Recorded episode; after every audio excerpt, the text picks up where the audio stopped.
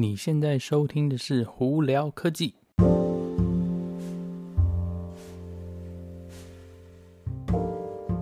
嗨，各位观众朋友，大家好，我是胡老板，我是你们今天的主播，欢迎再回到胡聊科技哦。今天我们要聊的几个话题呢，嗯，都不会太长啦，因为今天说真的没有太多什么特别的呃新闻哦。呃，主要就是 GoPro 跟苹果这两边有一些大家可能会比较有兴趣的，那我们就先从 GoPro 这边开始吧。OK，首先 GoPro 呃这边的新闻是什么？是再下来的 GoPro Hero Hero 九，就是第九代的 GoPro 的那个运动相机哦，它的一些数据出来了。那目前我们可以看到是说，它应该是个是两千万画素的镜头。然后呢，影片呢可以高达五 K 三十张哦，就 thirty FPS。然后还有它的那个 slow motion 呢，应该是可以到两百四十 FPS 哦。这是目前就是镜头的部分哦。那还有什么？它可以增加防水啊，跟那个声控啊等等之类的那些功能哦。那主要他们还要再推出就是更好的防震系统，叫 Hyper Smooth 三点零。那真的到底是怎么样呢？嗯，我们之后可以再开箱测试嘛。那再来呢，它也会同样是支持 RAW 的档案以及 HDR 照片哦。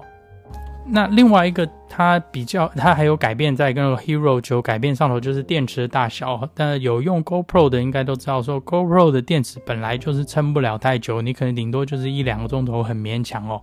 那这一次在 Hero 九里头呢，他们把电池的那个电量加大了，从原本的一千一千两百多那 milliamp 啊，调到一千七百多 milliamp 了，所以足足多了五百个 milliamp，所以就也是大概是四十一个 percent 的增加吧。那也就希望是说，在 GoPro 九呢，相对来说它续航力也可以增加一点哦。那大家可能会在想说，这个 Hero 九什么时候出来呢？嗯，其实说真的，他们也没有讲啦。那我的猜测是应该在年底前吧。通常在美国这边呢，多数都会赶在感恩节之前嘛，因为会有一个买东西的风潮，所以大家就拭目以待咯。OK，那再下来，苹果这边呢有两个新，也不能算完全是新闻啦，就是一些呃更新啊等等这些，呃，我们就今天来聊聊哈。那今天是九月十号嘛，苹果在新加坡那边开了一个，应该没错的话，应该是第四家苹果店哦。那大家可能会觉得我为什么突然要聊苹果店？主要是因为这家店很特别，它的造型呢是一颗球。但是它是浮在水上的，OK，呃，第一次大家听到说一家店是浮在水上的，它是一个玻璃，基本上玻璃制造的一个店的球，对不起啊，玻璃制造的球形的店浮在水上的。那这次比较特别是苹果是有说，你如果要去参观这家店的话，你好像还要在网上登记才有办法进去哦。那它这个。店在哪里呢？在 Marina Bay Sand Resort 旁边，所以呢，你大家如果有兴趣，还可以去上头找找看，它是真的是浮在水上的，而且它是那个主要的构造是用一百一十四个片玻璃所制造出来的一个三百六可以有景基本上三百六十度景观的一家店哦，所以我觉得这个东西蛮特别的。现在先休息一下，马上回来。欢迎回来，我们就继续聊刚刚的话题。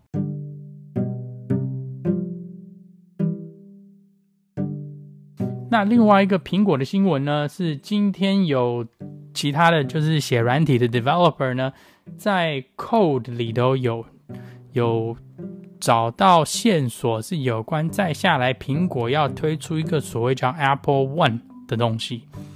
那这个之前呢，其实已经有很多人都已经有猜测过，大概这是什么啦。Apple One 呢，基本上应该是整合全部苹果的软体服务的部分，把它变为一个账户。呃，这个是什么呢？就比方说它的 iCloud 的储存、它的音乐、它的 Arcade 或任何就是苹果你需要就是付费使用的服务呢，它应该会整合成一个。大账户就是说，今天你可能付一个一个钱，你就有全部它的苹果服务。嗯，会不会有 discount，就是就是折价或者那个便宜点呢，这个东西就不好讲。但是以目前情况来看，它写在 code 里头，应该就是名字就叫 Apple One。